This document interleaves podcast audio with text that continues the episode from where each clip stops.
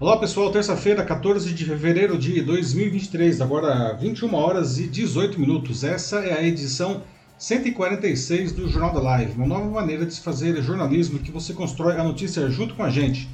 Eu sou Paulo Silvestre, consultor de mídia, cultura e transformação digital e vou conduzir a conversa. E como sempre comigo está o Matheus. Olá pessoal, tudo bem? Boa noite. Matheus, responsável pelos comentários, não fazer os seus próprios comentários, mas também pela moderação da sua participação aqui no Jornal da Live. Pessoal, para quem não conhece o, o, Jornal da Live, de onde acontece sempre às terças-feiras, a partir das 21 horas e 15 minutos, no meu perfil do LinkedIn e do YouTube, nós trazemos sempre duas notícias, uma notícia de grande repercussão nacional e internacional, e uma segunda notícia mais divertida, que nós chamamos de notícia bizarra, para encerrar sempre a edição. Ah, para você participar é muito simples, não? A gente vai trazendo aqui as informações e você vai deixando nos comentários aqui da live mesmo, tanto no YouTube quanto no, no LinkedIn, o que vocês acham sobre o que a gente está dizendo. Dessa forma a gente constrói a notícia junto com vocês, certo? Ah, ah, no dia seguinte a, a live ela vai, ela fica disponível também como podcast gravado, evidentemente nesse caso nas principais plataformas do mercado. Você pode escolher a sua plataforma preferida, pode ser a, a enfim, a, a, Apple Podcasts, Google Podcasts, Spotify, Deezer, enfim, escolha a sua plataforma e aí você uh, procure lá pelo meu canal, o Macaco Elétrico. Aproveita, segue o Macaco Elétrico aí você receberá o Jornal da Live sempre também aí como esse formato que é tão popular, não? Bom, pessoal, na, no tema principal da edição de hoje, a gente vai debater sobre os motivos que levaram à falência da Livraria Cultura. Né? Em um momento que, vale dizer, não, muitos concorrentes estão crescendo. Não? Ah, o que cada um de nós pode aprender com esse episódio? Não? A cultura, principalmente para quem mora em São Paulo, mas não só, não, ah, era uma ilha aí de, de conhecimento não? em um país que tradicionalmente lê muito pouco. Não? Ah, por isso ela era amada por muita gente, mas o amor aí não, não foi suficiente para salvá-la. As causas desse seu melancólico fim aí se dividem entre aquelas bem conhecidas não? e outras que só quem transita aí pelos bastidores sabe. Não?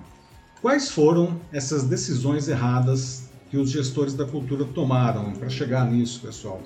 E o que a gente pode aprender com elas, cada um de nós? Não? Qual o futuro do setor de livros no Brasil ah, e no mundo? Né? Como resgatar não, um negócio que perdeu o rumo, um negócio de qualquer setor aí, não? E, bom, como já expliquei, como sempre, encerrando a nossa edição, nós vamos ter a nossa notícia bizarra de hoje, não? a gente vai falar sobre a incrível história de Aston. Aston que é um touro de 1,4 tonelada, não? um bichão aí, não? que, veja só, aprendeu a ser cavalo. É isso mesmo, literalmente, tá? A despeito do seu tamanho e da sua natureza, não, ele é montado pela sua dona, não, e faz, faz alguns truques, como por exemplo galopar, né? Andar de lado e até salta obstáculos. Alguém aqui já viu um touro saltar obstáculos, gente? Assim, igual cavalo mesmo, né? Por que, que um negócio desse acontece? Como é possível, aliás, um negócio desse acontecer? Né? Até onde animais podem aprender habilidades não, e comportamentos que, que são incomuns aí para sua espécie. Não? Bom, pessoal, então agora sim, iniciando aqui a nossa, nossos debates aqui da, da, nossa edição 146 do Jornal da Live, como já, já foi adiantado, não, a gente vai começar falando sobre o, o encerramento das atividades da Livraria Cultura, não, que aconteceu na semana passada, na quinta-feira, mais especificamente dia 9, não, um dia aí que fez os brasileiros que são amantes da literatura ficarem de luto não, com a decretação da falência da, da empresa. Não. Porque, veja só, é mais que uma mera rede de lojas, não, a cultura representava, como eu disse, né, uma ilha de conhecimento em um país que lê pouco. Não. E por isso muita gente gostava muito da cultura. Era um passeio de muitas famílias. Não. Mas então, por que ela quebrou? Não? E, vale dizer, não, em um momento em que alguns concorrentes, vamos falar deles também, tá, daqui a pouco, alguns concorrentes estão crescendo aí, não, a despeito da, da crise e tudo mais, também vamos falar aí dos motivos, né? Esse, esse setor, aliás, para falar em motivos, não, já se acostumou a justificar suas grandes dificuldades aí, não, por coisas como ah, crescimento do livro digital no, ou, ou do e-commerce também, não, é, que aliás tem a Amazon aí, não, é o grande bicho papão, não, ou a crise financeira do país, que é inegável, não? É, ou, enfim, o próprio o interesse reduzido na leitura mesmo, não? especialmente entre os mais jovens, o que é um problema seríssimo. Não? Quando os mais jovens têm pouco interesse no seu produto, você tem um problema, qualquer que seja o seu mercado. Não? E tudo isso é verdade, tá, pessoal? Mas impacta igualmente todo mundo, inclusive aqueles que agora estão crescendo. Então, como é que é? Não? Esse melancólico fim da cultura não? e de outras livrarias também, não, ela não é a única, infelizmente. Não? se deve a mais do que isso daí. Essa conta entre decisões empresariais aí equivocadas que a gente vai debater aqui logo na sequência, tá? Perda de foco, tá? E também é uma questão de experiência do cliente, tá? Vamos falar de experiência do cliente aqui, né? Assim, cada um de nós, não, qualquer que seja o nosso setor de, de atuação, né, pode aprender alguma coisa com esse acontecimento, né? Então, antes de continuar aqui trazer mais informações, já deixo aqui algumas perguntas que vocês já podem ir respondendo aqui no, nos comentários. O Matheus já vai estar de olho aí, não ficar pensando aí o que vocês dizendo, não? Quem aqui, não, que está nos assistindo agora, não tem construiu uma história pessoal, não, com, com a cultura, não? Como, como e como que vocês ficaram aí com essa notícia da, da, da falência, não? Ah, e o que vocês acham, não, que o encerramento das atividades significa para o país, não? E, e para as pessoas também, não? Ah, será que dava para ter sido evitado isso daí? Não tinha que acontecer mesmo, não? E na opinião de vocês, qual que é o futuro no, do setor de livros, tanto no, no Brasil aí quanto ah, no, no, no, resto do mundo, tá? Uhum. Não sejam tímidos. É, pois é, veja só pessoal, aí vocês podem ver uma foto da loja principal aqui no, no Conjunto Nacional, em São Paulo, para quem não é de São Paulo, uma loja imensa, né? Ah, que já tem parte das prateleiras esvaziadas aí, não? Isso, essa foto é no dia que saiu a decisão da falência, ou seja, na quinta-feira mesmo, não? Assim que a justiça determinou a falência, ah, muitas editoras enviaram seus funcionários para recolher os livros que estavam lá, né? porque na maioria dos casos ah, as obras são entregues em consignação, ou seja, a livraria, isso não é só com a cultura, tá? é, é uma prática de mercado. Tá? A, a, livraria recebe as obras, mas só paga quando o, cada exemplar é vendido. Não? E com a, a, falência, não, as editoras ficaram com medo aí de perder as obras que estavam lá. E quando foram lá, mandaram os, os funcionários recolher tudo. Não? Ah, e a empresa chegou a ter 15 lojas não, espalhadas por Brasília, Curitiba, é, Fortaleza, Recife, Rio de Janeiro, Porto Alegre, Salvador, além de várias lojas aqui em São Paulo. Além dessa aí da. Aliás, do Conjunto Nacional chegou a ter várias lojas dentro do Conjunto Nacional, né? Sim. É, agora não só tá só nos últimos tempos só sobrou a principal aí não da de São Paulo que é essa aí e a de Porto Alegre não a recuperação judicial aliás já está rolando desde 2018 não a empresa tinha aí uma dívida de 285 milhões de reais, não? O problema é que ela estava dando, dando, sinais de que ela não ia pagar, não? E aí foi lá o juiz e decretou a falência, não? E se ela ainda pode recorrer, possivelmente vai recorrer, não, da falência, é, mas se ela permanecer, as lojas, inclusive, elas vão ser lacradas, não? Enquanto isso não acontece, não, a, a empresa vai se segurando aí, não? Não sei se a nossa amiga Adriana do Amaral aí está nos assistindo agora, ela quando ela viu a chamada da, da, da, da, edição de hoje, ela, ela me mandou uma mensagem dizendo que ela estava na loja lá da Paulista, nessa daí que vocês estão vendo, não? E ela falou que estava, a loja estava, estava, estava aberta, estava vendendo, tinha livros, aí estava vendendo, as pessoas iam lá à procura, inclusive, de descontos, e ela disse que não tinha desconto, as pessoas estavam lá né, como se nada tivesse acontecido, os funcionários também, né?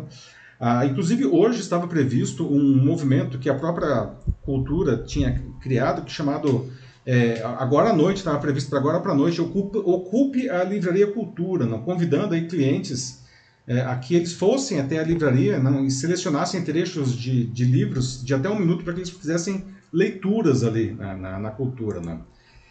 E é muito triste, nesse caso é, é, é emblemático, não? porque muita gente poderia dizer, ah, mas é, todo dia quebra empresa no Brasil e no mundo, por que, que essa, essa coisa toda com a cultura? não? É porque a cultura, não, ela, ela representou um, um, um movimento de valorização da leitura no Brasil e de, de cultura mesmo, não. E ela surgiu em 1947, no apartamento da Eva Herz, que era filha de imigrantes judeus da Alemanha. Não? Começou com um serviço de aluguel de livros, a maioria livros, inclusive, importados para atender imigrantes, não chamava Biblioteca Circulante. Não?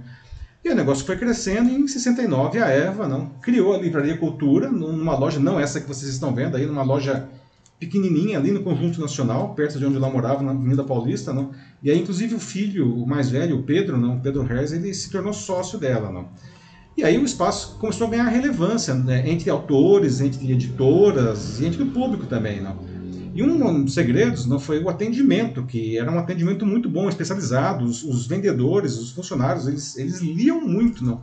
Eles sabiam o que eles estavam vendendo. Isso fazia uma baita diferença, não? Ah, e com o tempo, não, a livraria se transformou numa rede não, com, com, com, lojas enormes e lindas como essas daí, numa lojas de experiência, não, espaços temáticos, não, lojas destinadas a editoras específicas. Não, ah, e o pessoal realmente ia lá para. Virou um espaço de lazer da, da família. Não. Então, muita gente poderia perguntar: poxa vida, mas como que, que tudo isso deu errado? Não?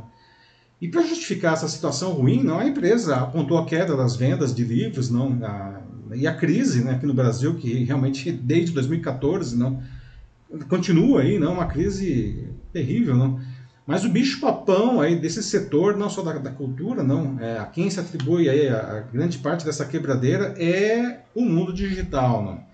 E a Amazon, com a sua máquina de vender tudo, inclusive livros, que aliás é a origem da Amazon, é venda de livros, não, e o Kindle, que é o leitor eletrônico, não, é o chefe do bicho-papão aí, né? A, Amazon é interessante dizer, porque não é só porque ela vende muito ou vende barato, não, ela, ela provocou mudanças no comportamento do consumidor, não.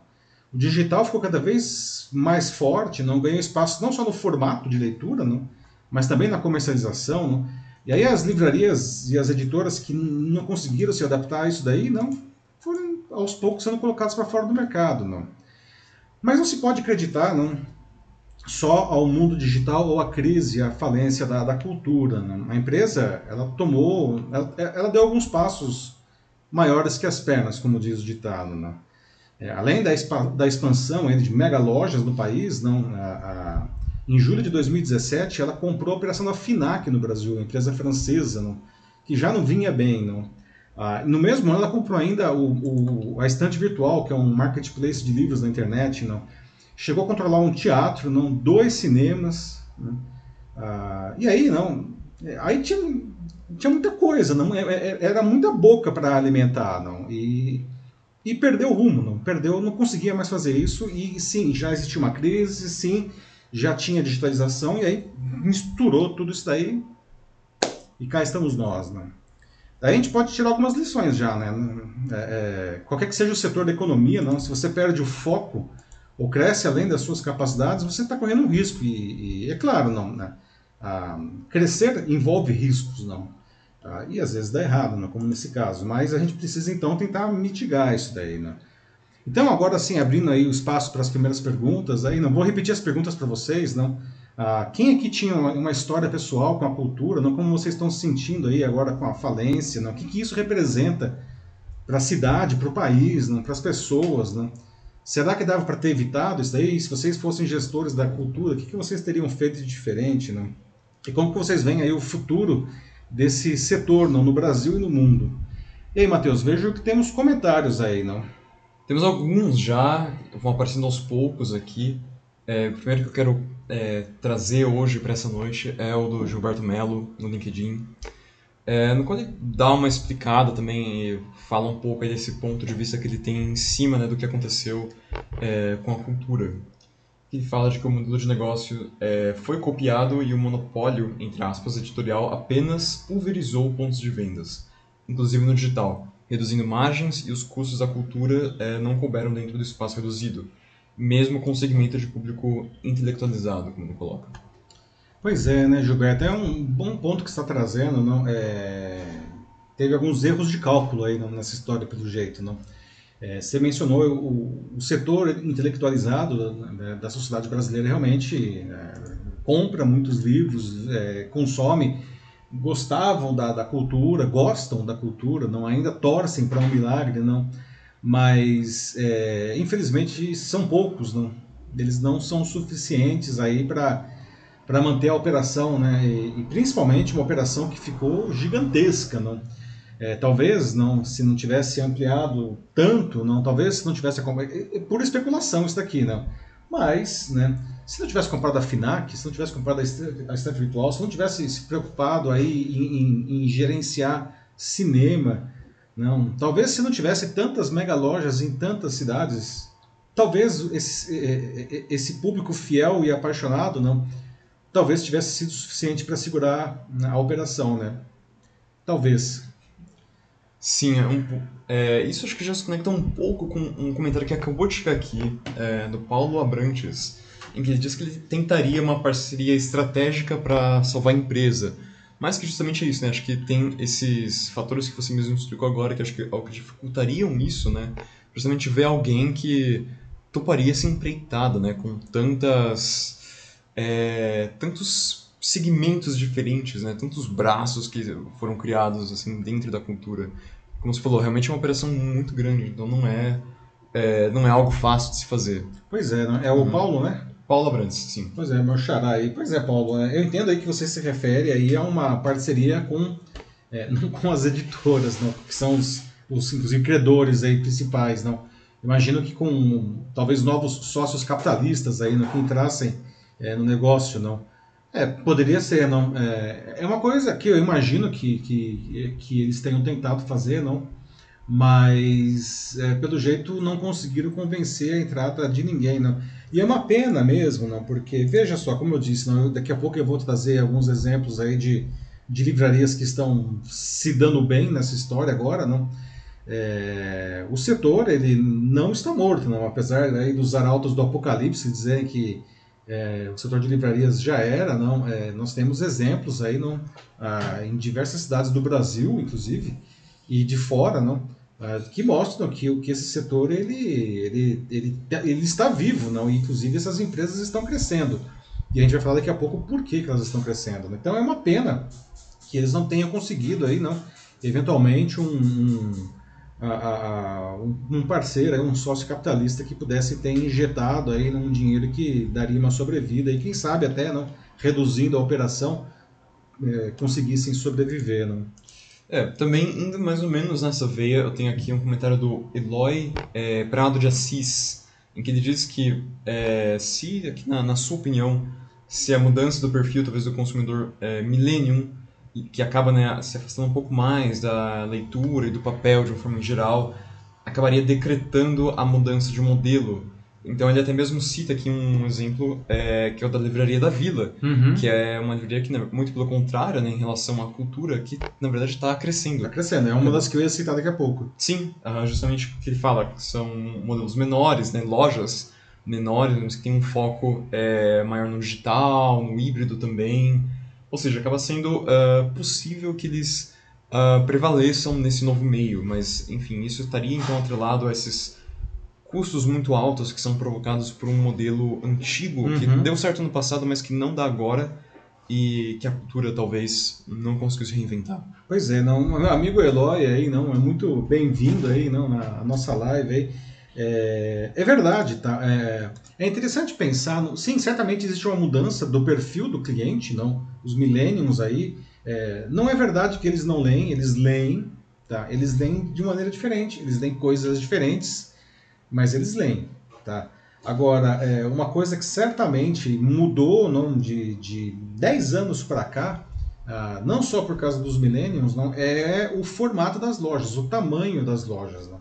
Essas mega stores, como foram conhecidas aí, não? em que no Brasil as, os principais expoentes foram justamente a Cultura, a Saraiva a, e a Finac, não? essas lojas gigantescas não? É, que vendiam um monte de coisas, muito além de livros, inclusive. Não? É, esse modelo, ele aparentemente se exauriu. Né? É, são operações extremamente caras. Né? Imagina para você manter uma loja como aquela ali da, da, da Paulista, do Multinacional. Não? São, são lojas extremamente caras, um modelo caro, certo? É, em que não se sustenta na atual situação do mercado. É, outras lojas, como a, a, a, Livraria da Vila, mesmo que você citou, não, é, são lojas menores, mais focadas, mais Talvez o que é mais interessante dessas lojas é que elas têm alguma coisa que inclusive a cultura tinha e se perdeu pelo caminho, a gente vai falar isso daqui a pouco também, não? que é a proximidade com o cliente, não? É, de conhecer o seu cliente e, e, os seus funcionários, no caso os vendedores, conhecerem muito bem o produto para fazer um vínculo forte com esse cliente. Não? Essas pequenas livrarias nem são tão pequenas assim, né? Falar que a livraria da, da, livraria da vila é pequena não é verdade, não. Mas não é um, um um mastodonte aí, né? como a cultura, não, é, é um modelo que aparentemente é o caminho de sobrevivência das livrarias. Vale dizer que as mega stores, não, elas surgiram há 30 anos, não, na década de 90, assim, não. Ah, e, naquele momento fez sentido, né? Mas todo mercado é dinâmico. Né? O mercado de livros também é dinâmico. É, é, e eu, como consultor, às vezes eu vejo gestores falando: ah, poxa vida, mas eu faço desse jeito há 30 anos e, e, sempre deu certo, por que eu tenho que mudar agora? Bom, você tem que mudar agora porque você está fazendo assim há 30 anos. Né? Provavelmente alguma coisa deve ter mudado de lá para cá, né? então a resposta já está na pergunta. Né? Nessa vibe de carnaval, antes de seguir para o próximo bloco, é, algumas pessoas já estão compartilhando memórias que têm com a, com a cultura. Né? Vários entraram aqui dizendo, é, tanto no LinkedIn quanto no YouTube, sobre o como é muito triste ver a cultura ir embora, né? Por exemplo, a Ana Costa, que ela coloca de que ela tem 47 anos e que a cultura fez de fato parte é, da vida dela, então isso é muito triste. Ou também a Valdirene Cristina Ferreira, que ela disse que amava ir à Livraria Cultura no Conjunto Nacional, justamente, e onde ela ficava lá por horas lendo e ficava sentada nos puffs, que era realmente um, é, era um espaço muito bacana mesmo, assim, era, era, de fato um ambiente muito aconchegante, assim, era algo que as lojas transmitiam muito bem. E com certeza vai fazer falta. Pois é, não, Ana, é, Val, não, é, é vai fazer falta mesmo, não, as lojas da cultura elas eram muito lindas, não, aqueles é, é aqueles detalhes em madeira, não, que até quem, para quem conhece aqui a de São Paulo tem aqueles dinossauros, não, gigantes assim como esqueletos de madeira, não. A possibilidade de você poder sentar e ficar lendo o livro, não, ninguém ia te encher o saco porque você pegava um livro e ficava lendo, não. É, fez com que essa loja realmente né, ocupasse né, um espaço no coração de muita gente aí, não. Ah, quem gosta de, de leitura, não, nas cidades onde a cultura esteve presente, não é, quem realmente gosta de leitura, é, dificilmente né, é, é vai passar incólume aí, não, a, essa, a esse fim da, da livraria. Não, vai porque ela, como eu falei antes, não, por que a cultura não é uma empresa como outra qualquer? Não? Porque ela, mais do que vender livros, não, ela valorizava a, a, a leitura, ela promovia a leitura. Não, é, isso é uma coisa muito do Pedro, não, que acreditava é, quase como uma missão dele, do Pedro Harris, né? Ah, de que precisava fazer isso daí. Né? Então, é, é, nesse sentido, é uma pena mesmo. É, o Paulo Abrantes fala que também uma coisa que eu, inclusive, gostava muito de fazer, que era é, não só ir lá para ler, mas principalmente para encontrar amigos na cultura. Era um excelente ponto de encontro mesmo, assim, onde tinha uma loja dessas Uh, era um lugar muito legal para você, sabe, falar, ok, a gente fica aqui na frente da loja ou dentro da loja, é, e lá você começava a andar com as pessoas e ficava ou ali mesmo ou fazia outras coisas. Tinham também várias que uh, tinham uns cafés dentro, que eu lembro que eram Todas, né? muito legais. Todas assim. tinham cafés, né? Uh, e isso era, era muito bom mesmo, assim. Acho que isso, inclusive, particularmente, é o que eu vou sentir falta, é realmente esse esse ambiente, entrar lá na, nas lojas, né? Aqui, principalmente no meu caso, eu digo da loja que tinha perto do Shopping Bourbon. É, e era, era muito bom, assim, era sempre muito relaxante, era o lugar que eu...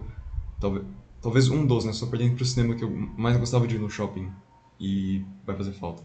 É, quando uma loja, um estabelecimento qualquer, né, ele vira ponto de referência para os amigos se encontrarem, não, é sinal de que ele significa alguma coisa, não. É, ninguém vai se encontrar numa loja que ninguém gosta, não.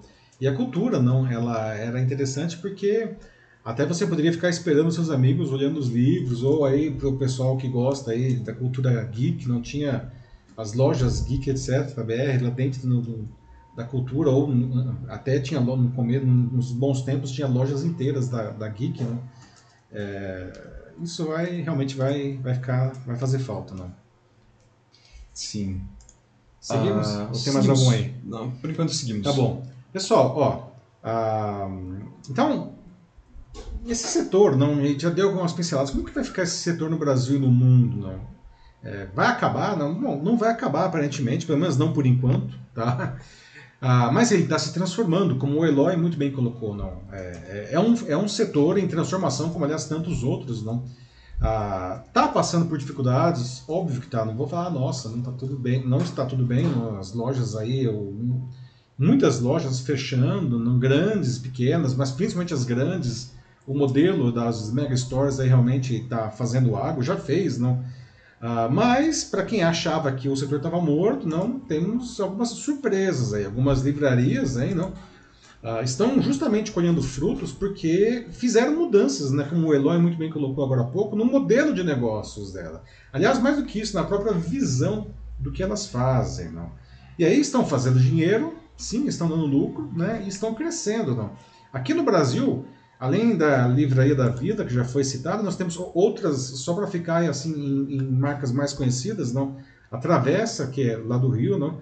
E também as livrarias Curitiba, que é de Curitiba, como o próprio nome sugere. Mas já estão, já tem lojas não em outras cidades, inclusive é, aqui em São Paulo, lojas lindíssimas, da Travessa e tudo mais. Né? Ah, estão crescendo, não, mesmo com a crise, mesmo com o rescaldo da pandemia, mesmo em um país conhecido por ter cidadãos que nem pouco, não. Ah, como, né? Como? Parece um milagre isso daí, não. Eles conseguem isso, pessoal, porque, veja só, né? Vou falar aqui uma coisa que parece ser óbvio e é, mas as obviedades precisam ser ditas, não? Porque elas atendem bem o público no seu negócio, que é vender livros. Então começa por aí, não? Qual é o negócio? É vender livro. E nós vendemos muito bem livros, tá? Talvez o caso mais emblemático do mundo nesse momento seja da americana Barnes Noble, não? que é fundada em 1886, não? Ela teve o pico de lojas em 2008, ela chegou a ter 726 lojas em todos os estados americanos, né? e já tinha uma crise aí, não? ela foi perdendo loja, mas veja só, ela terminou ano passado com 600 lojas. Não? E agora, não, nesse ano, ela pretende abrir 30 lojas nesse ano. Né? Você poderia dizer, bom, mas 600 lojas, né? Parece que a Barnes Noble não teve muita crise assim, né? mas ela teve, tá, pessoal? Em 2018, inclusive, não, ela ela, teve, ela perdeu 18 milhões de dólares, prejuízo, né? E demitiu 1.800 funcionários, inclusive o CEO. E talvez tenha sido a melhor coisa que, que fizeram, tá? Porque dá um outro sujeito lá, um cara chamado James Dalton, em inglês, né? Que é conhecido por fazer mágica aí né, no setor de livros, não?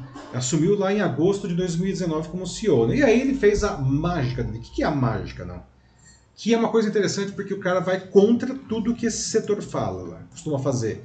Primeira coisa, ele acabou com os descontos. Você fala, nossa, mas não tem que dar desconto? Pois é.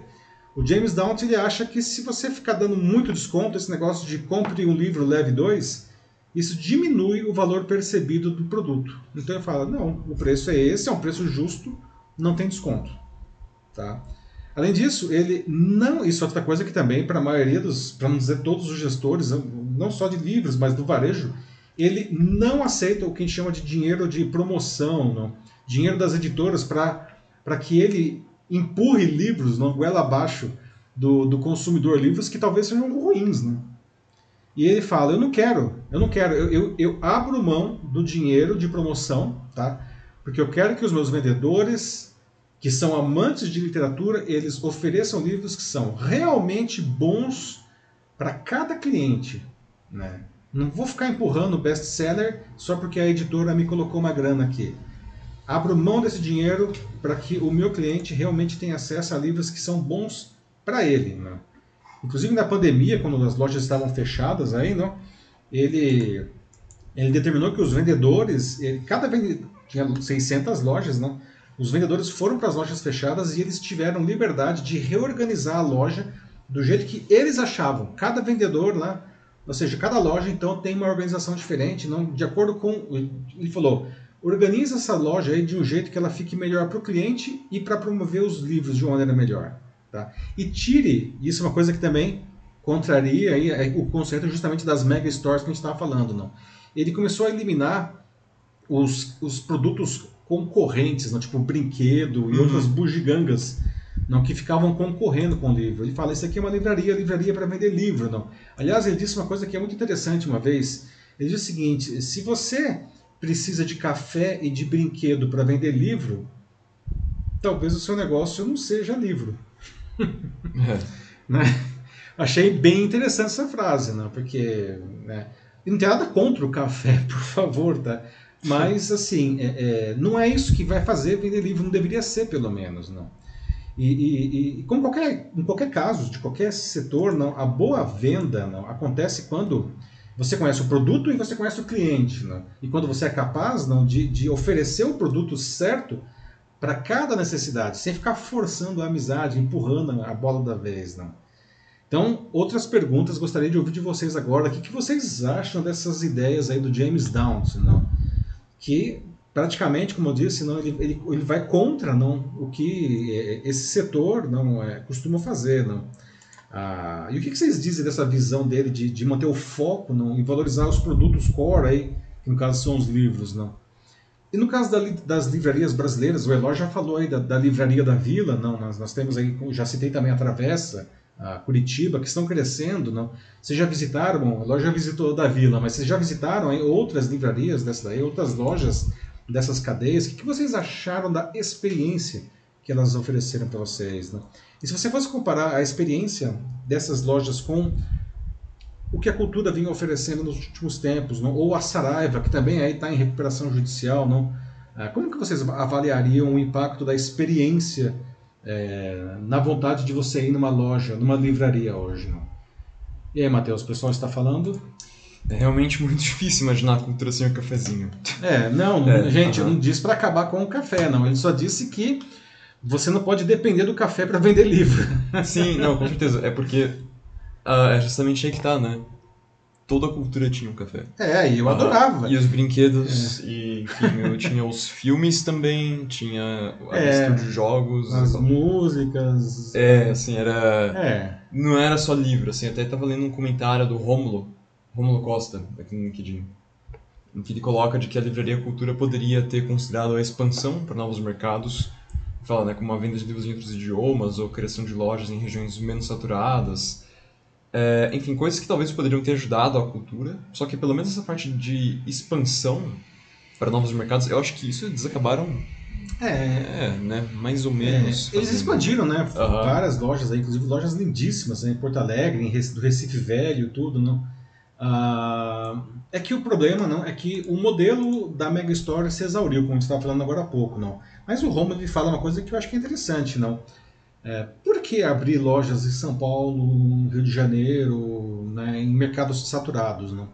Talvez você pudesse, sei lá, não estou falando que você tem que abrir uma cultura de uma loja numa cidade super pequenininha, mas pegar, sei lá, Campinas mesmo, não, cidades grandes, São José, é, Sorocaba, não sei, não, e lojas pequenas, né? Desde que sejam focadas na experiência, que é justamente o, o ponto que eu quero trazer agora aqui para vocês. Né? Eu gostaria de saber aí essa questão de como é essa experiência não nessas outras livrarias aí, não, e o que, que vocês acham dessas ideias é, é, do James Downton aí da Barnes Noble, não? que aparentemente está dando certo. O Paulo Abrantes fala de que ele concorda em não dar desconto, que o livro tem que ser valorizado na opinião dele, então ele acha que é um negócio legal e que sim, o preço é justo, somente para isso. É. Uhum. É, não pode ser caro, não precisa ser de graça, não. Aliás, né, Paulo, tem, é, tem uma, uma cadeia de pizzas internacional que tem aqui no Brasil, que eu não vou falar o nome, mas talvez vocês reconheçam, não? Que a qualquer momento que você ligar lá e pedir uma pizza, você recebe duas. Não existe a possibilidade de você comprar uma pizza só, porque sempre vem duas.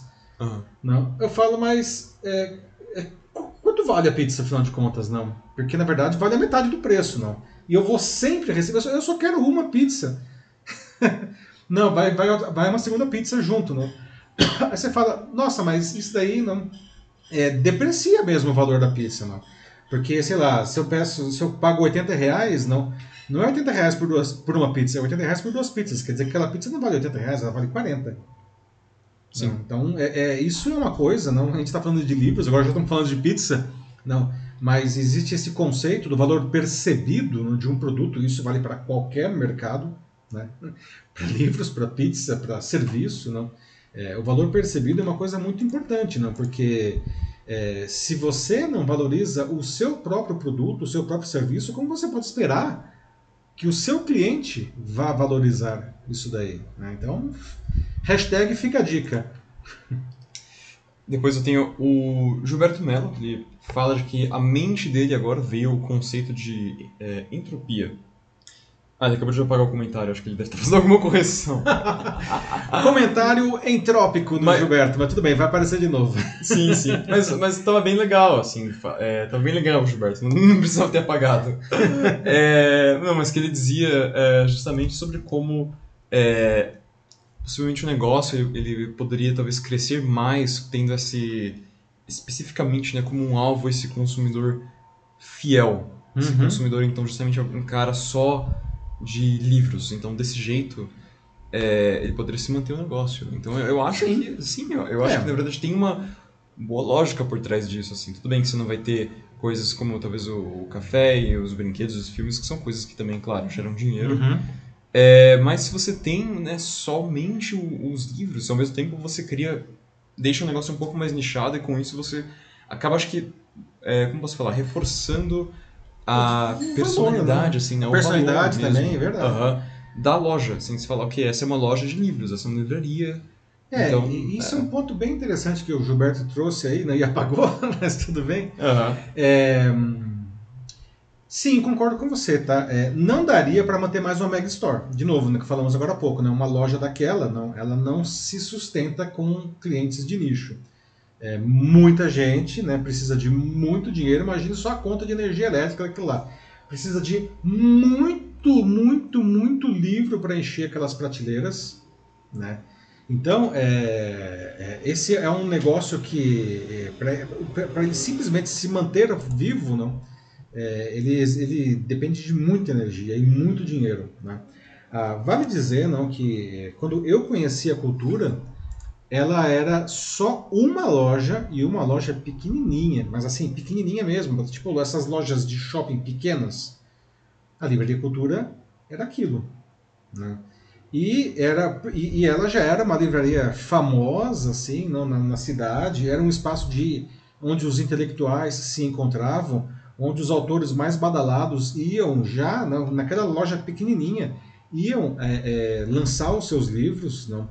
Então, é, a loja pequena tem valor. não Talvez se conseguisse voltar, não agora talvez não dá mais. não Mas, é, como já foi falado aqui, não talvez esse fosse o caminho. não de regredir aí para lojas menores, não. Vale dizer, inclusive, estava lendo esses dias, não, ah, que o, se, se um, houve, houve, uma época aí que fazer o lançamento de livros na cultura, não, era sensacional e aí nós víamos grandes autores de best-sellers, inclusive o David Lynch fez lançamento de livro aqui no Brasil na cultura uhum. e o Jô Soares, né, assim, esses nomes super badalados iam fazer lançamentos lá, não.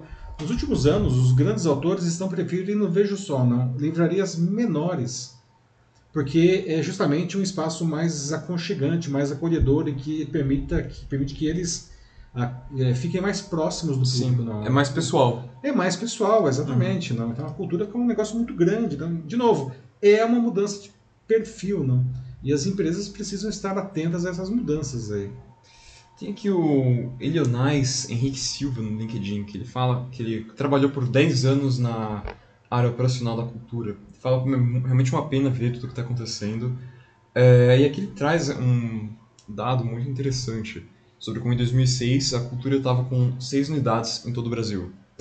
Mas que aí entre 2006 até 2015 a cultura já estava construindo é, aproximadamente duas a três lojas por ano. Então em 2015 já tinha como 20 lojas uhum. por todo o Brasil. Então aí isso leva, aqui traz, leva não, mas traz acho que uma, uma dúvida, né? Será que a cultura também como parte do, enfim, dos fatores que levaram ela à situação na qual ela está agora, um desses também pode ser o fato de que ela cresceu rápido demais, se expandiu é, rápido demais. É, é, o que a gente está falando agora há pouco, possivelmente, uhum. tá? É, deu um passo maior que a perna, não? E talvez, não, é, se ela tivesse ficado só com as, essas lojas, chegado a 15 lojas, na verdade, no, no, no, Brasil, tá? talvez o negócio não tivesse chegado a esse ponto. Não. Como falei, ela tinha as 15 lojas, ela comprou a FINAC, que não foi barato, eles nunca disseram qual foi, não foi divulgado esse valor. É, comprou a FINAC, comprou a estante virtual, é, tinha cinema, dois cinemas, tinha teatro da Eva Hertz, é, Eva Hertz, não, a, a, perdeu o foco e aí a, operação ficou muito, muito cara. Não. E vale dizer não, que todas as 15 lojas eram mega stores, e como a gente estava falando agora há pouco aqui, não, o conceito de mega store, que funcionou super bem na década de 1990, na década de 2000, ah, na década de 2010 começou a não funcionar tão bem, não, e hoje não funciona. Né? São operações muito caras. Cada loja individualmente é uma operação muito cara. Não tinha como se sustentar isso daí. Né? Acho que por enquanto a gente pode avançar. Seguimos adiante? Sim, sim. Pessoal, vamos ao terceiro e último bloco dessa primeira notícia, não? Eu queria reforçar, falar um pouco mais aqui agora, justamente da experiência do cliente, não? Sim, eu sei que aí a cultura, não? Teve esses pecados todos que levaram até a falência, não? É... Mas alguém se perguntou como estava a experiência que ela oferecia aos seus clientes nos últimos anos, não? Que a empresa cresceu, não? É, e se tornou referência por causa disso, né? É, mas como eu falei agora há pouco, não, nos últimos anos estava piorando, não? Até mesmo os vendedores que eram conhecidos, não? por serem amantes da literatura, conheciam, liam muito, inclusive eles podiam pegar livros à vontade da, da livraria para ler, né? É, que era um, uma maneira de eles conhecerem as obras para oferecer depois as melhores obras para os clientes, não? É, isso já não estava acontecendo mais, não? Aliás, eu lembro que, veja só, né, em 2010 eu tive lá no escritório da Cultura, no Cultura Nacional, no prédio, não? conversando com o Fábio Harris, que era irmão do, do Pedro, não? Ah, e eu me lembro que ele me disse alguma coisa como eu não sei o que eu vou fazer com aquela loja enorme lá embaixo daqui a alguns anos. Isso foi 2010, tá? E aí que tá, né? O tamanho da loja, do ponto de vista da experiência, ele é relevante. Hoje a gente sabe que do ponto de vista de operação, não, né? Mas o que importa não é, é, é você conseguir entregar essa experiência positiva aí para os seus clientes, mesmo porque o cliente não está mudando, ele está mudando. Não? todo cliente de todo setor e a pandemia. Então, se alguém tinha alguma dúvida disso, a pandemia acabou, não? É, nós todos somos clientes de tudo, diferentes do que nós éramos antes da pandemia, não? Então, não dá para qualquer que seja o negócio querer continuar fazendo as coisas do jeito que fazia, não? Esse mesmo esse dinheiro de incentivo aí, né, esse dinheiro de promoção das editoras para promover os livros, não? É... Isso daí, não, o James Down, eu achei muito incrível a ousadia dele de falar eu não quero esse dinheiro, porque é, quase como falar, nossa, esse dinheiro aí é um dinheiro, um dinheiro de sangue, não? porque eu estou vendendo a minha alma para o diabo aí, não? Eu, vou, eu, vou, eu não vou oferecer uma boa experiência para o cliente, eu vou, eu vou empurrar livros ruins para eles. E a longo prazo, as pessoas elas não vão comprar mais lá. Não. E aí você fala, ah, nossa, a Amazon está acabando com o setor. Talvez esteja, né? certamente ela tem um papel aí, mas quem é cliente da Amazon, e hoje praticamente todo mundo é cliente da Amazon em algum momento, não? Ah, os algoritmos da Amazon, que são os vendedores dela, não? e o atendimento dela, quando você liga ou quando você escreve, quando você tem um problema, não? eles são incríveis não? e eles são focados no cliente. A Amazon não é uma empresa perfeita, ela também tem seus problemas, certo? Mas uma coisa ninguém tira que é essa característica dela de querer oferecer, ou pelo menos buscar da melhor maneira possível, né, a melhor experiência né, para o cliente, não. Aliás, veja só essa história aqui, que, né, na época que a própria, que a mesma Amazon estava se preparando para chegar aqui no Brasil, tá, eu trabalhava numa, numa grande editora, livraria aqui do Brasil, não vou falar o nome, tá, mas enfim.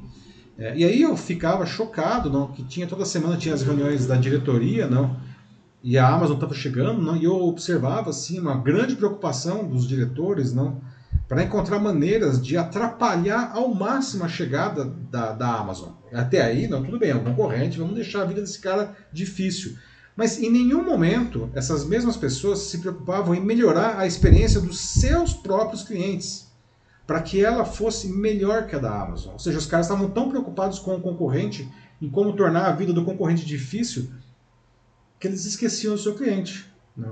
E aí, resultado, a Amazon está aí, né? muito bem estabelecido no Brasil, diga de passagem, enquanto aquela marca nacional que eu trabalhava lá naquela época, tá?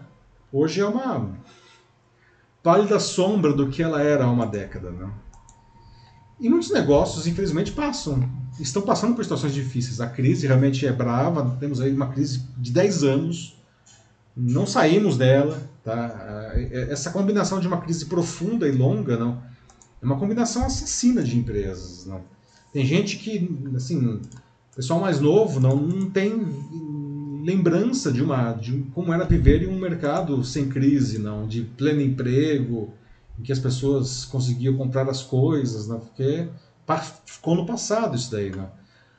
Então, nessas horas, né, é preciso repensar um modelo de negócios, não, é, é, como o Eloy falou logo agora há pouco, não, a, porque nós precisamos é, refazer isso daí, não, a gente nunca pode perder o cliente de foco, não, a gente não pode perder a, a questão de melhorar a experiência desse cara. Não. Eu, como professora de Customer Experience, só vejo muito.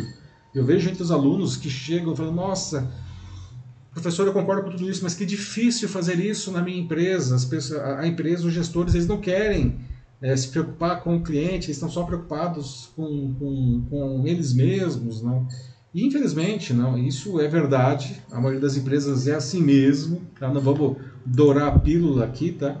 Mas é, graças a esse cliente cada vez mais mutável e cada vez mais empoderado, com cada vez mais opção, tá? inclusive graças à digitalização, não, e isso vale para tudo. Né? A, a, se você quiser se manter no seu negócio, não, você precisa parar de olhar para o próprio umbigo e, e, começar de verdade, de verdade, é, ajustar a experiência para o seu cliente. Tá? Então, pessoal, assim, última rodada de perguntas aqui nessa nossa primeira notícia, não? Como vocês, como consumidores, não sentem que as empresas, de que vocês consomem seus produtos e serviços muito além de livros, tá? É, vocês se sentem bem atendidos? Vocês acham que elas estão querendo oferecer uma boa experiência para você, não? Quem faz isso bem, na opinião de vocês? Se quiser dar um exemplo, ou quem faz isso mal também, não? No mercado de livros especificamente, como que vocês acham que é a experiência é, para o cliente, não? E até a gente pode se perguntar, não, será que a gente como profissional, como gestor, como empresário, será que nós estamos oferecendo uma boa experiência aos nossos clientes? E aí, Matheus, que diz o pessoal? O Paulo Muniz, ele fala sobre como é, não é um problema da cultura só também, ele cita a Saraiva uhum. como alguém que caminha, uh, infelizmente, nesses Também está em recuperação passos, né? judicial, né? né? Também. Uhum.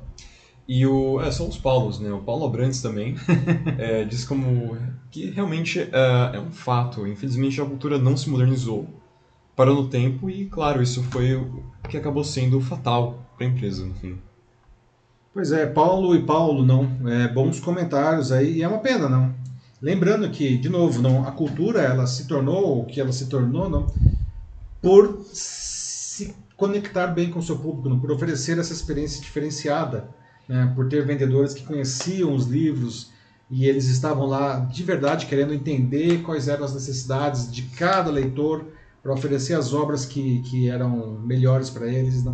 A experiência depois do próprio ambiente e tudo mais, a cultura cresceu em cima da experiência do cliente, mas como o Paulo falou, ela em algum momento ela se perdeu no tempo ainda, não se modernizou, não.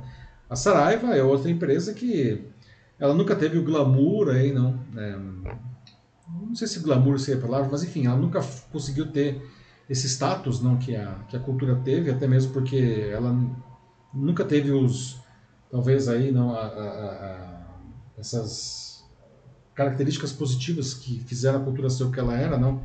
E, não obstante, eram as maiores livrarias não, do, do país, a Saraiva, inclusive, muito maior, não comprou a Siciliano, não chegou a ter, eu acho que era uma loucura, né? tipo, acho que 900 lojas no Brasil inteiro, né? É, quando, quando, teve a fusão com a, com a Siciliano, né? É, e tá aí, não, também em recuperação judicial, hum, tentando sair, né? Espero que, que consiga, né? Vamos ver. É, o Gilberto Mello fala que um comentário que ele não vai apagar dessa vez, ele disse.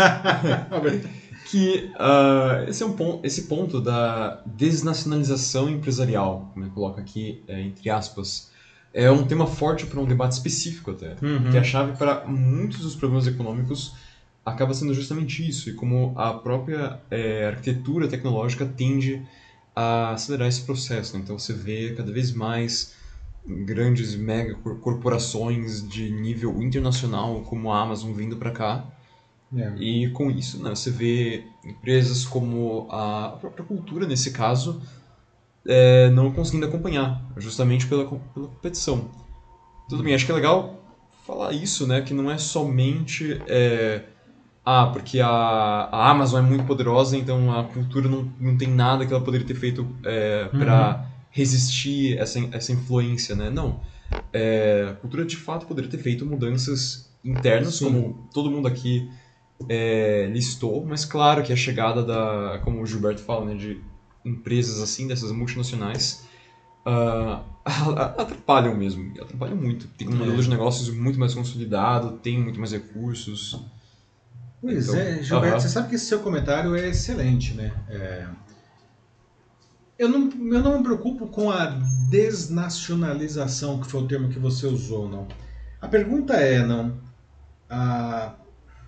por que nós não temos uma Amazon no Brasil? Ou uma Apple? Ou um Facebook? Né?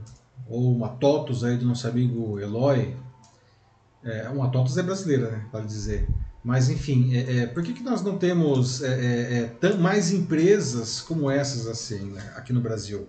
Por que, que nós não temos uma Barnes Noble aqui no Brasil? Né? Ah, e a verdade não é que é muito difícil abrir um negócio no Brasil. Não. A gente pode pensar no caso da Amazon, só para ficar no exemplo aí, não. A Amazon surgiu em 1995, o Jeff Bezos, ele trabalhava, aliás, em 94, ele trabalhava no banco de investimentos, não, a internet comercial tinha acabado de ser liberada, não, e o, o, o diretor dele falou, Jeff, descobre como a gente pode ganhar dinheiro com essa tal de internet. E ele fez uma pesquisa e a conclusão dele foi que a melhor maneira de ganhar dinheiro com a recém-nascida internet comercial era vender livros. Né? uh, livros online, porque era um produto que todo mundo conhecia, era um produto barato, era um produto fácil de manusear. Não?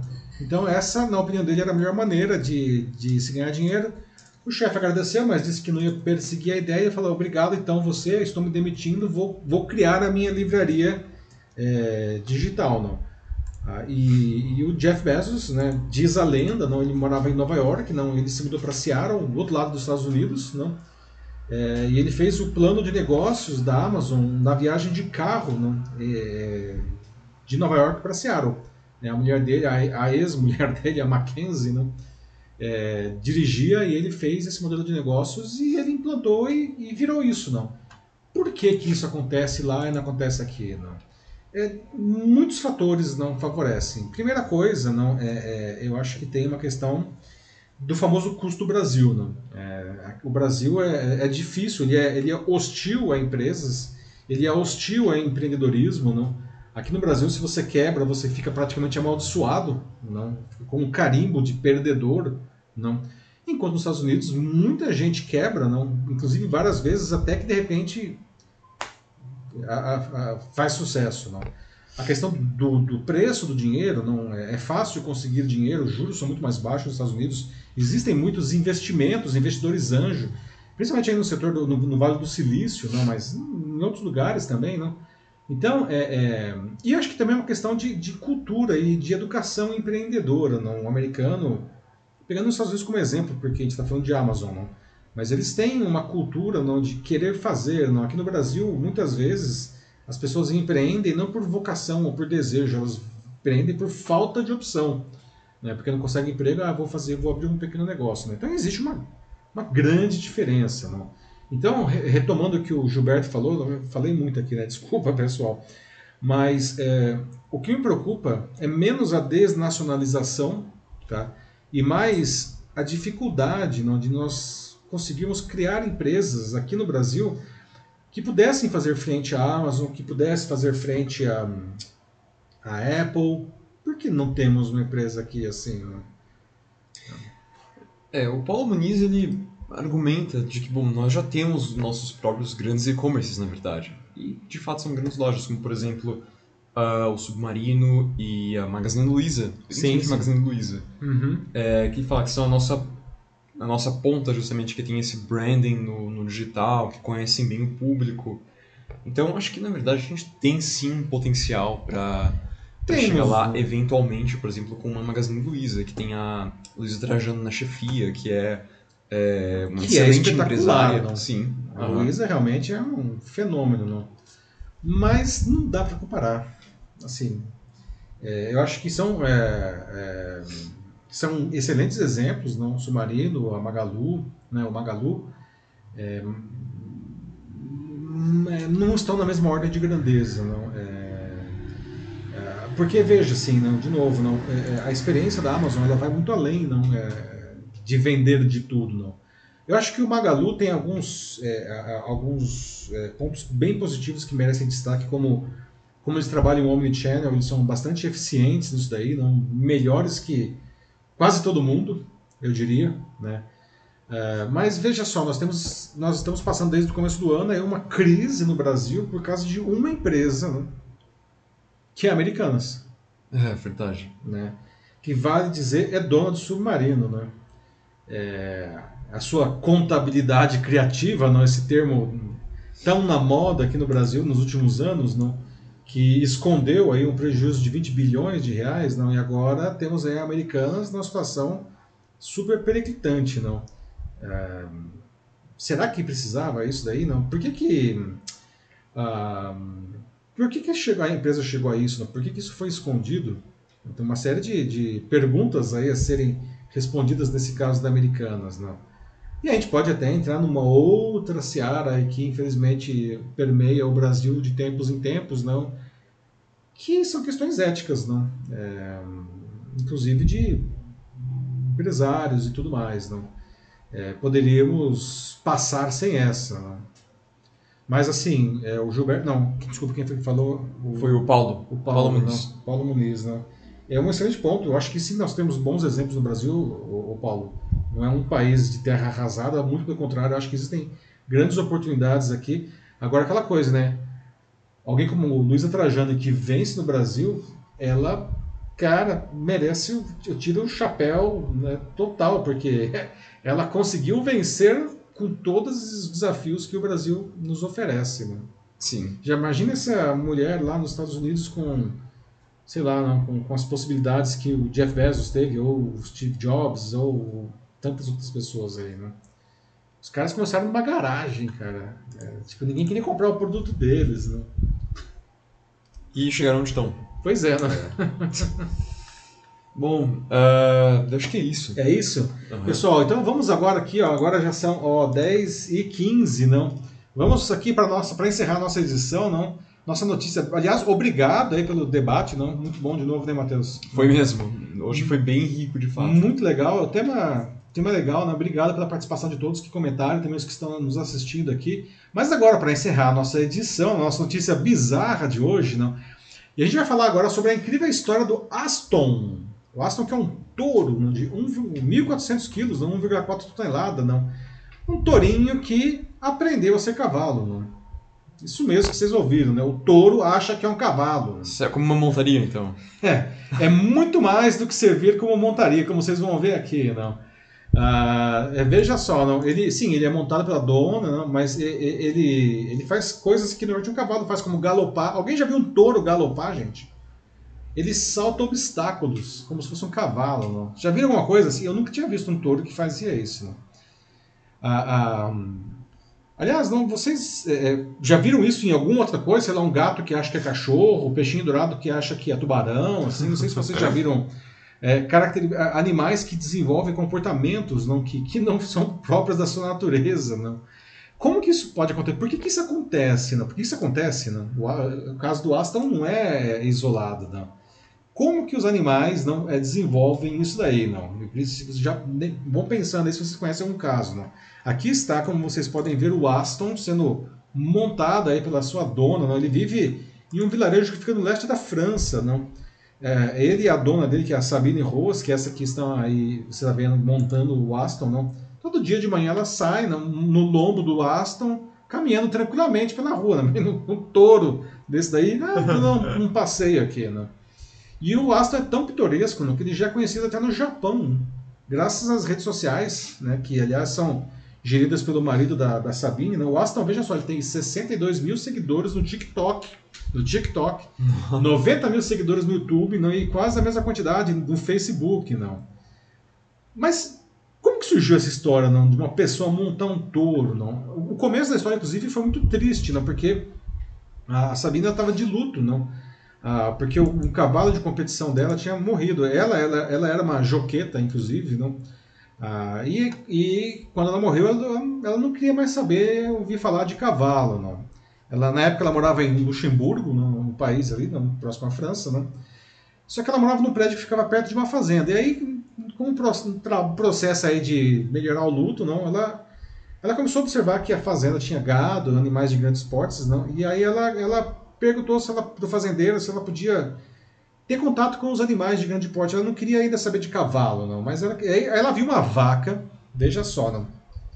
Ela falou, essa vaca, essa vaca está interessada em mim, eu estou interessado nela, e ela, ela começou a escovar a vaca, ela ia lá todo dia para escovar a vaca, e ela, e segundo ela, segundo a Sabine, não, a, ela, a vaca, ela, ela percebeu que a vaca era muito inteligente, não, estava aprendendo, durma com um barulho desse, a vaca estava dando a pata para ela. Meu Deus! É, a vaca dando a pata, não. Veja só isso daí, não. Inclusive a vaca também, ela quando ela chamava pelo nome da vaca, a vaca respondia, não. E aí a, a Sabine ficou encantada com a vaca, ganhou uma amiga nova aí, e aí um dia a vaca deu à luz o, o Aston, né, o bezerrinho, não. E aí a Sabine comprou os dois, a vaca e o filhote, e o Aston, não. E aí não, o que aconteceu? Ela começou, ela, ela já, é, tudo bem, tinha um fator aí que ela já é, treinava, não, gatos. E aí ela resolveu falar, ah, ah, eu treino gatos porque não posso treinar um touro? Não? E ela começou a treinar o touro. Não? Primeira coisa, inclusive, ela tentou domar o touro, não? quando ele era um novilho ainda. Não? E consta que ela caiu 38 vezes do touro em três meses, não? mas ela era persistente e ela conseguiu, e ela domou o touro. Não? Ah, só que aí ela observou outras coisas, não? porque o Aston ele tinha perto dele cavalos, e segundo a Sabine, não? o Aston começou a observar os cavalos, não? E a Sabine nessa altura ela já estava montando de novo nos cavalos e ela sacou que o Aston estava querendo que ela montasse também nele. Não? Ela falou: você monta esse bicho aí, monta em mim, não? E ela começou a montar o Aston, não? E o resultado, veja só essa outra foto, que coisa incrível, né? O Aston, que agora tem 9 anos, não, ele, ele acha que é um cavalo mesmo, não? Porque, como eu falei, ele ele anda de lado como, como cavalo, ele, ele galopa, não, ele salta obstáculos, como vocês podem observar. Nossa. Na, na foto, não, não é montagem de Photoshop, o touro realmente está soltando um obstáculo de cavalo, pessoal. Não. E aí não, é, virou até uma marca, não, o Aston, o touro, não. E, inclusive, agora as pessoas estão aí querendo saber, não, eles entram em contato com a Sabine, como faço para montar o meu touro, não muita calma nessa hora, não. Mas, enfim, a Sabine, ela dá aí suas dicas né, de como montar o seu tourinho de 1.400 quilos, né? Nossa. Não quer dizer que o cavalo seja, o touro seja um cavalo, né, pessoal? Obviamente que não, né? Nem que ele é exatamente inteligente no sentido de como nós entendemos inteligência, né? Mas os animais eles têm a capacidade de imitar outros seres vivos, não? Ah, principalmente quando existe um, uma constância, não? E existe algum vínculo, que aliás é o, a base do adestramento aí, né? Ah, foi o caso do, do Aston com o cavalo, que é, só é incomum, né? aliás, bem comum, né? Agora, convenhamos, não, é, é, é, é, vocês já viram alguma coisa pessoal, não, de um outro bicho, talvez? Não? Como falei, gato que acha que é cachorro, peixinho que acha que é tubarão, não? Ah, como, que vocês, vocês veem essa história do Aston não, e se vocês têm algum exemplo pessoal aí. E aí, Matheus, o pessoal contou alguma coisa? Então, o Renato Almeida, ele traz um caso bizarro que ele já leu. De uma mulher de 54 anos de idade que achou que era uma galinha. A mulher 24... achou que era galinha? Sim, por 24 horas. Nossa, mas aí é complicado. É, não, que esse é um quadro que ele vai explicando aqui, é, que ele chama, né, é, na medicina é conhecido como zoantropia na qual pessoas acreditam que são animais e geralmente não é reconhecido. E, segundo aqui estudiosos, ele fala da Universidade de Lovaina. É, então, isso vale para qualquer animal, na verdade, para pessoas que têm zoantropia. Então, é, cachorro, leão, tigre, crocodilo, cobra, até abelha. Nossa, gente, isso eu não conhecia, hein? Confere, Renato. Boa, hein? Vou até procurar. Zoantropia. É, ele até colocou o link da matéria no, Legal, nos obrigado. comentários. Mas, pois é. E a outra coisa que ele colocou aqui foi de que esse touro na corrida de Pamplona lá na Espanha ia fazer um tremendo estrago. Já pensou? Ele não ia ficar no cercadinho lá, não. Nossa senhora, é um excelente ponto aí que o Renato traz também. A corrida de touros agora tem um cavalo né? Hoje, colocar esse, esse touro no jockey também, né? já pensou? Ele não corre tanto quanto os cavalos, mas quando ele passa, ele destrói. Não? Nossa, mas agora eu tô com a zoantropia na cabeça. Essa mulher aí que achou que era galinha. Gente, mas que coisa, não queria saber qual que é o mecanismo neurológico. Sim. Que coisa louca. Não conhecia essa daí. Obrigado. Boa. Assim, eu sei que tem crianças que acho que enquanto elas estão aprendendo a falar, que elas costumam fazer sons de animais também, né? mais ou É, menos. tudo bem, mas aí você Aham. pode dizer, a criança está num processo de aprendizagem e tudo, né? O Duda é uma pessoa adulta, não? Aí, porque isso. hum, Não sei, eu não, realmente não, não, não, não sou neurocientista, mas é um negócio que me parece uma espécie de amnésia, não? Corre pelo mesmo caminho aí, não sei, né? Vou atrás dessa, fiquei agora chocado, mais do que com o Aston. Ah, acho que aqui em casa a, a gente tinha, né, a nossa gatinha que ela... Atena, né? Atena, que ela, que ela tinha, às vezes, uns comportamentos que Ela achava que ela era cachorro. era meio de cachorro, assim. É. Eu lembro que ela gostava de perseguir a própria cauda dela. Ela gostava de perseguir a própria Aham. cauda. Não, outra coisa, ela não tinha aquela coisa meio blasé dos gatos, não. É. Ela, ela, ela era totalmente não blasé, ao contrário, não. Ela, ela dava muito carinho, ela pedia carinho, mas ela exigia carinho, não. ela sempre, né, era curioso, né, que gato, normalmente quando você chega em casa, o gato não tá nem aí, não. E não, ela, se abria a porta, ela chegava, a gata estava lá esperando, como um bom cachorro. Só que ela era gato. É. Só faltava lamber a cara também. nossa. É, é verdade. Só faltava latir, não? É, é Pois uma é. boa lembrança aí, Matheus, né? A Atena aí, que é a gata que achava que era cachorro. Né? Bom, é... Eu acho que é isso. É isso. Aham. Tá bom, pessoal. Estamos então encerrando aí não, a edição 146 do Jornal da Live. Não? Lembrando que, atenção, Matheus, né? Semana que vem, terça-feira, é carnaval. Sim. Então a gente pois não é. vai ter Jornal da Live da semana que vem, certo? A gente vai pular a semana Claro. que vem, certo? Porque infelizmente não dá agenda nos outros dias aí, né? É, a gente volta, portanto, daqui duas semanas, depois do reinado do Momo aí, né? quando todo mundo já, já passou a bebedeira e tudo já descansou, quarta-feira de cinzas. Então, daqui duas semanas, portanto, a gente volta com o Jornal da Live com a edição 147. Então, muito obrigado a todos que participaram conosco aqui hoje, não, é, nos ouvindo, ou principalmente o pessoal que, dos- que comentou. Lembrando, não dá às vezes para a gente ver todos os comentários, até por uma questão de tempo, mas todos os comentários são lidos depois, então, mesmo que você esteja depois aqui vendo gravado, não pode deixar seus comentários, que eles são lidos. E é, o Jornal da Live é isso, a gente quer fazer junto com vocês, tá? Ah, construir junto com vocês a experiência informativa, a gente quer construir a notícia com vocês. Então, muito obrigado, bom resto de semana, bom carnaval para quem curte o carnaval e a gente se vê daqui duas semanas, pessoal. Um abraço a todos, tchau, tchau. É isso aí, gente. Valeu. Muito obrigado pela noite de hoje. E também, enfim, é, tenham um bom resto de semana. É, compartilhem, contem pros amigos, família, enfim. Ah, e é isso aí. A gente se vê na próxima e aproveitem o carnaval. Ou não, não sei. Depende de cada Depende um. de cada um. é isso aí. Até, gente. Tchau, tchau.